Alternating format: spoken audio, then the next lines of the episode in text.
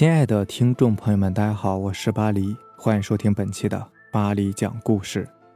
咱们今天晚上要分享的这篇故事呢，名字叫做《生死门之狐猫传说》。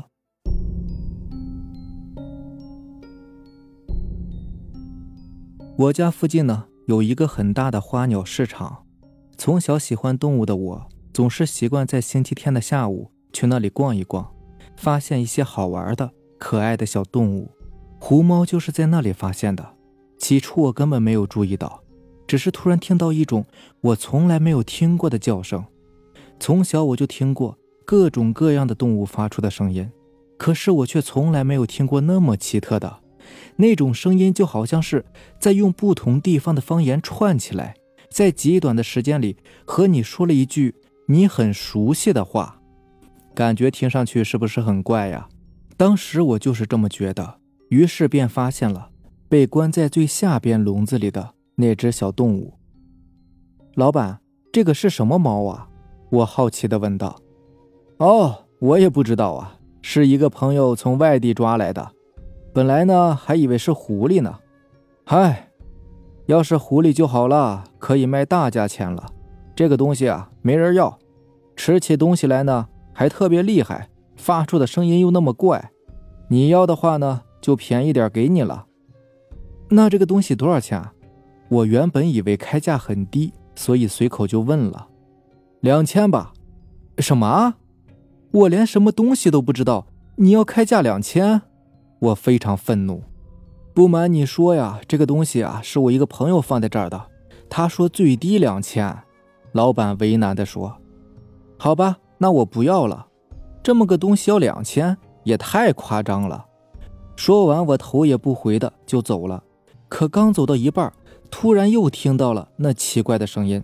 起初我也觉得没什么，但是因为我认识的朋友很多，全国各地的都有，他叫的声音呢又太像是一句话，可是就是不明白到底要说什么。我停下了脚步，慢慢的在嘴巴里发出同样的声音。一刻钟以后，我终于明白了，他用陕西话说了一个“就”字，然后又用湖南话说了一个“就”字，最后一个“我”字竟然是用粤语说的。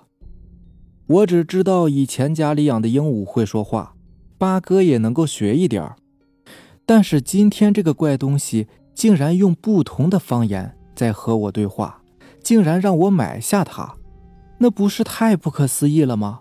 我连忙又转回了头。算了，谁让我和他有缘呢？我要了。不过以后啊，我再到这里来买东西，你一定要给我打个八折呀！我有气无力地说道。老板一听我要了，连忙拿出一个新笼子，又装上了满满一袋的猫粮。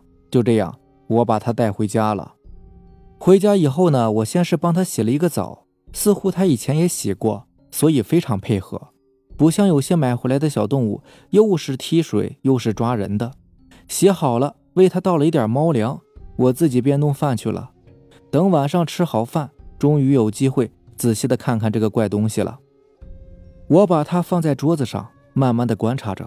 它的眼睛很小，和狐狸差不多，但是却和猫的眼睛一样，有着淡淡的绿光。身上的毛很特别，不像是猫那么柔软。最奇特的。是他的嘴巴，那个嘴巴小的让人感到很可爱，就好像是一个日本女人涂抹的樱桃小口一样。可是那天晚上，他始终是没有发出任何声音，在以后的一个月里也是相当平静。可奇怪的事情就发生在我女朋友来看我的那一天。我的女朋友睁眼也是非常喜欢小动物的，当知道我用两千元买了一个四不像的东西时，非常好奇。就想过来看看。那天我开车把他接过来，本来是想好好温存一下的，可是没有想到一到家他就只顾着逗宠物了。他把狐猫从笼子里放出来，双手抱着放在自己腿上。小猫猫，你为什么那么怪呀？你叫什么名字呀？我听了好笑，他怎么可能会告诉你答案呢？对了，这个东西还没起名字呢，我看呢。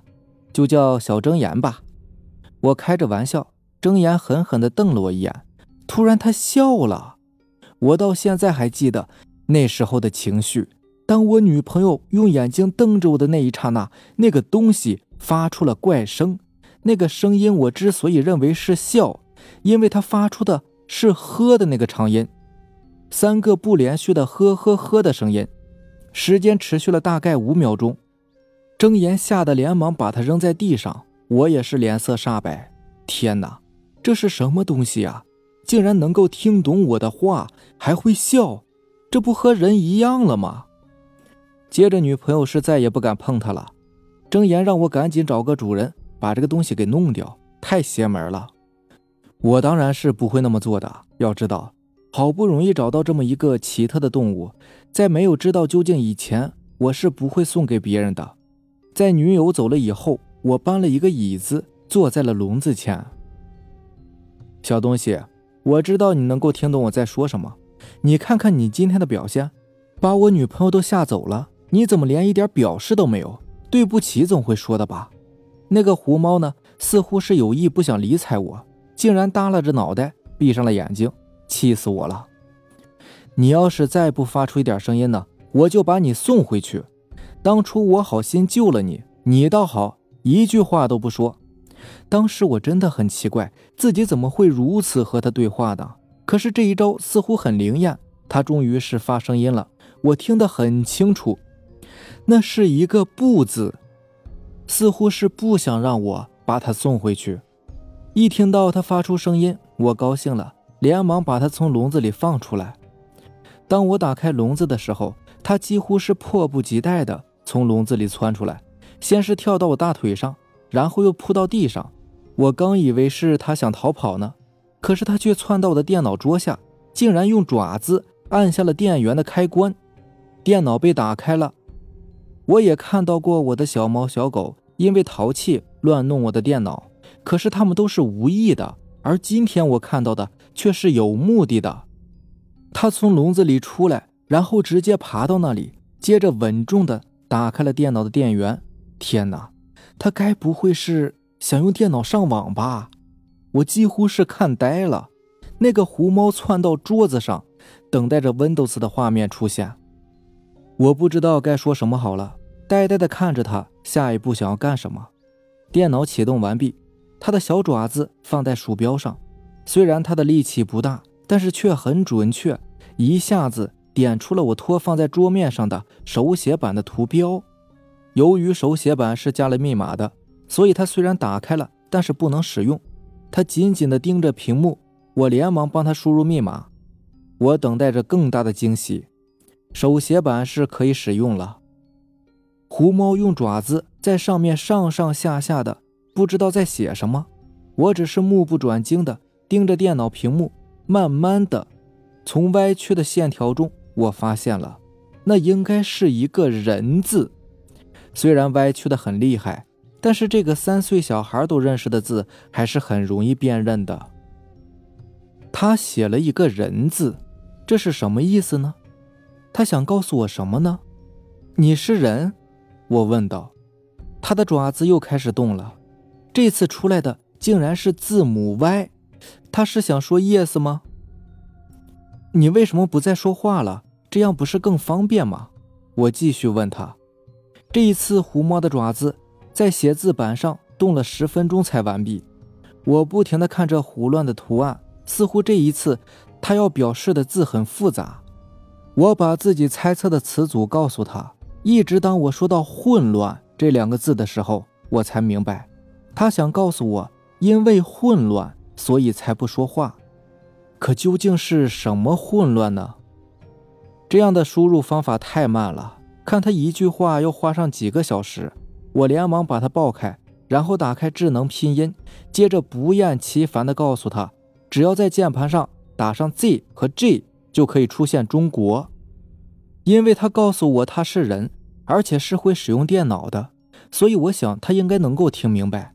果然，我说了半个多小时，他就开始跃跃欲试了。我连忙让开位置给他。又过了一个小时。终于在成吨的错别字下，我发现了他的秘密。他呢是一个人，是一个经过几千年而不能重复以生命形式存在的人。或许说，他只是一个人的魂魄，更贴切一点，他曾经在很多的生命体里待过，可是肉体总是要死亡的，所以他在很长的一段时间里都逗留在动物的体内。根据他的意思，上辈子呢，他一直是在猫里的，可是那只猫也不知道是怎么的，就被一只狐狸吃了，结果就变成了现在这个样子。经过一宿的对话，我知道了很多。他在几年前的一场战争中不幸掉下悬崖。可是他并没有死，他掉在了悬崖底部的水潭中，而水潭的下边有一个洞，他的一切变化都是从那个洞里开始的。到了早上五六点的时候，我实在是支撑不住了，倒头便睡。依稀记得我睡觉前他还在用电脑，可是等我醒来的时候，他却不见了。我快要发疯了，只看到电脑上的留言。我初七一下，勿担心。我一下就看懂了他的意思，因为我也经常会写错别字。他想表达的是我出去一下，不要担心。没有想到啊，他所谓的一下，竟然是一个多月。一个多月以后的某个晚上，我突然听到阳台上有动静。开始呢，还以为是隔壁的猫呢，可没有想到，原来是狐猫回来了。它的状态并不好。腿瘸了，走起路来非常吃力。我连忙把他抱进屋来，给他包扎好伤口，接着又准备了一些好吃的东西。他竟然全吃了，可见一定是在外面受苦了。我并没有急着追问他这一个月的情况，只是让他好好的睡一觉，一切等天明再说。第二天一早，我就被虎猫的叫声吵醒了，然后又把他抱到电脑前。两个小时以后。我终于明白了他的意思。原来这几千年来，他不停地更换着自己的寄托物，但是因为某些不明原因，他始终只能寄托在动物的体内。他在几百年前曾经遇见过我，那个时候我还是一个县衙门的办事人员。可是因为听懂了他的话，结果去寻找那永生的地点，半路上被强盗杀了。这几百年来啊，他一直在寻找我的托世人。他走了一个多月，就是在确认那个地方，那个我曾经在前世想和他一起解脱的地方。现在他终于可以确认了，那个地方就在离我住的城市不远的一个小山村里。那里已经由原来的峡谷变成了山洞，容易接近了很多。当我知道这一切以后，我真的是非常激动，我真恨不得马上就去查一个究竟，为什么狐猫去了以后。会变成现在这个样子，一个具有超高精神能力的动物。第二天我就订好了去那个小镇的火车票，我把它放在一个体积很大的行李袋里，因为火车上带动物是不允许的，所以一上车我就把它放在卧铺的床上。在车上，我终于知道了他为什么一开始不对我说出事情的真相。他非常害怕遇见坏人，原来把他放着寄卖的那个人。竟然是前世杀了我的强盗，所以这一辈子又来纠缠不清，也算是缘分吧。我终于又听懂了他的话，并不惜重金买下了他。在刚到我家的一个月的时间里，由于他经历过的时代太多，所以大脑中的语言系统基本已经混乱了，不知道该用什么来表达。还好他看到我用电脑在网上和别人交流，所以刚到我家那段时间呢。他竟然是在偷偷的学习。二十四小时之后，我们终于是到了那个小镇，一切是那么的陌生。一下火车，我们先到附近的五金店买了绳索和一些必备的工具，然后直接雇车去了那个地图上几乎没有显示的小村庄。事情比我们想象的要困难一些。一到那里，我们便发现非常的热闹，好像是过节一样。而那个等待我们发现的地点附近，竟然已经盖起了大厂房。原来是当地的政府啊，要利用这里的自然优势，搞一些农业产品的加工和生产。我们只是路过厂门口，便被热情的拉了进去。天哪，他们是把我们当成来这里考察的工作人员了。还不等我解释呢，就是好吃好喝的。我实在是没有办法了，也只好是将计就计。到了傍晚。我们找到当地老乡，假意说呢要考察后山的情况，让他们带我去。可是还没等我说完呢，那个老乡就像是要让他送死一样，说什么都不愿意。在我再三的追问之下，他终于告诉我们，原来啊，那里已经被当地政府封闭多年了，因为有一年在那里开山的农民集体失踪了，政府想尽一切办法，但还是没有找到，所以不久以后就封了山。是啊，那里一定是有一种让人不知道的神秘力量，可以让那些失踪的人失去原来的意识形态。我听完之后也是假意答应他们不去考察了。但是到了半夜，狐猫趴到我身上，我们不谋而合的带上了工具，向大山进发。借着阴亮的月光，很容易就上到了山。山上有一个洞，给人很亲近的感觉。崖上光秃秃的，寸草不生，更是无一株树木。除一个山洞以外，一无所有。我点了火把，吸了一口气，便向洞内走去。这个洞似乎有四分之一个足球场那么大，可是有多么深，我们却不知道，也不知道走了多久。我觉得是越来越累。平时我也有去健身锻炼，而且还是有名的攀岩好手。今天怎么这么累呀？我连忙拿出手帕擦汗。不可思议的事情发生了。当我把手帕靠近脸部的时候，突然发现下巴这里多了许多毛，准确的说。是有了胡子，天哪！我本来就很年轻啊，胡子很少的。我连忙拿出随身携带的小镜子，一切都变了。我几乎认不出镜子里的那个人，那个满脸苍老的一大把白胡子的老头。这是我吗？怎么会这么老啊？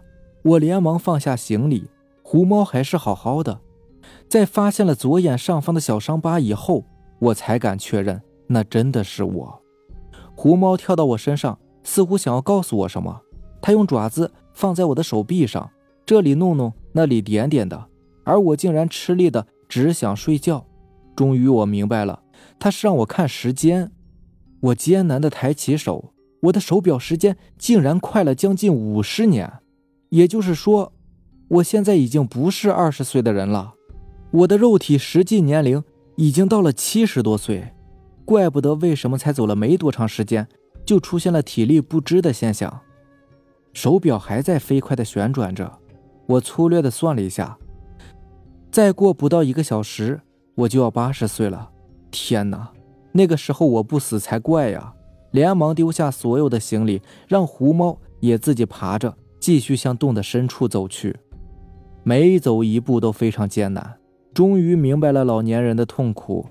可是我不能死在这里啊，还有许多要紧的事情等着我去处理呢。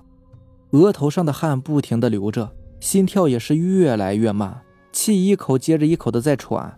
一个不小心，我被脚下的石头绊倒，摔在了地上。终于，我再也爬不起来了。我睁大了眼睛，努力使自己能够保持清醒。狐猫也来到我的身边，努力的用舌头舔着我的脸颊。不让我昏迷。渐渐的，我感到头顶冰凉，身体也觉得越来越轻，就好像是可以漂浮起来一样。我的肉体终于过期了，作废了。我荡在半空中，看着躺在地上苍老的肉体，突然我开始急速上升，那种感觉就像是一颗小灰尘被吸入强大的漩涡气流一样。我挣扎着想要告诉狐猫。我其实在它上边，可是还不到半秒的时间，我又来到了另外一个地方。我什么都看不到，周围全是白色，那白的恐怖，白的让人感觉很不习惯。可是现在的我也不知道是一种什么形态，我没有眼睛，没有鼻子，什么都没有。那我现在拥有的是什么呢？可能我现在的存在方式就是所谓的灵魂吧。就在这个时刻，我周围多了好多、好多我能感觉到的他们存在的东西。我感觉到他们不是因为我能够看见，而是我的思维接收了他们的信息，就好像一个盲人走进一个茶馆一样。欢迎你来到这里，我们和你一样，曾经也做过人。你到了这个阶段，已经不需要任何东西了。我们的交流完全依靠我们的思维，也就是。你的精神力量。你们是谁呀？我心里想着。我们是很长很长时间以来不小心闯入这里，变成只是思维精神力量存在的精灵吧。我们每一个都已经活了几万年了，而你是最小的，新加入的。能告诉我们你为什么来到这里吗？我把事情的经过原本的思考了一遍，他们很惊奇。其中一个告诉我说：“原来呢，这里有一个精灵，但是不知道为什么，有一天他不小心寄生到了动物身上，和我们失去了联系。这些年来也不知去向。这我才明白，原来狐猫当初也是他们的一员呢。那我还能回去吗？我不想做精灵，我只想做一个正常的普通人。不错，开始来到这里的人都和你一样。”放弃不了现实生活中拥有的一切，他们眷恋，他们贪婪，他们有多的数不完的欲望。于是我们便让他们在这里待上一段时间，让他们自己去发现应该如何存在才是真正的永恒。这样吧，你也去看一看这几万年来你自己的轮回和变化吧。希望你能够自己领悟。说完，周围变安静了。一切又恢复到了老样子，只是白色开始慢慢的旋转，就像是在牛奶里不断的滴入黑墨水一般，越来越黑，不一会儿就完全看不见了。我刚想问个问题，突然眼前一亮，我又好像漂浮在空中，俯瞰着大地，我不停的在云彩中穿行，不知道会去的方向。终于在一个地方，周围的景物都停了。我的意识里开始出现电影般的情节，从一个女人生孩子开始，然后孩子读书、做大官、发大财，然后贪婪，让这个大官不停的搜刮财物，终于事情败露，被送上了断头台。另外一个女人又生了一个孩子，那是一个女孩子，是一家穷人，刚生出来就被卖到妓院去了，从小受苦，受尽折磨，最后不到三十岁就死了。好悲惨呐！又不知看了多少人间的悲欢离合，终于我发现其中的缘由。那一场场的人间悲喜剧，竟然是我一次次的轮回呀！当我明白了以后，一切又恢复了起初的样子，周围又多了很多精灵。你能够成为我们这种状态存在的精灵，可以说是非常荣幸的。人间有太多的苦与悲了，一次轮回，一个故事。既然你经历了那么多的故事，为什么还要继续下去呢？还是加入我们吧。虽然我们不是神仙，我们只能够生活在没有质量和空间概念的另外一个世界里，但是我们不会担心生老病死，我们就是永恒的。我不会和你们一样的。每一个人活在世界上总有他的意义，而每一个人的存在又会影响许多人的命运。就拿秦朝那个当官的我来说吧，要不是我贪赃枉法，也不会连累我的家人一起死去的。所以，我现在的离开一定会影响到别人的存在。我要回去的。好吧，你是第一个想要离开我们这里的人。不过，你出去以后就不能够后悔，也不能够再回到我们这里了。那没关系，我自己做出的决定，我自己承担。刚说完。我便好像从高空摔落一样，回到自己的身体里。我一下子从地上爬起来，狐猫吓了一跳，接着便和我一起奔向洞口。也不知道跑了多长时间，我们终于看到了阳光。狐猫显然是很想知道刚才发生了什么，可是我却沉默了，因为我觉得它和我一样，在不同的动物身体中经历了那么多的事情，可还是想做回一个。普通的人呢？第二天早上，我听到屋外一片骚动，原来村长的老婆要生孩子了。我连忙带上狐猫。狐猫，洞里的人告诉我，这就是你重新做人的好机会。这个男孩子的肉体，经过几千年的循环，终于应该属于你了。你快去吧。狐猫听了非常感激，舔了舔我的手，就听到屋里哇的一声，小孩出生了。是一个男孩当产婆把那个孩子抱出来时我笑了。因为他的嘴巴和狐猫一样的小一样的可爱。好了这就是咱们今天晚上要分享的故事了如果喜欢咱们的节目呢就点个订阅吧。行那让咱们下期见拜拜晚安。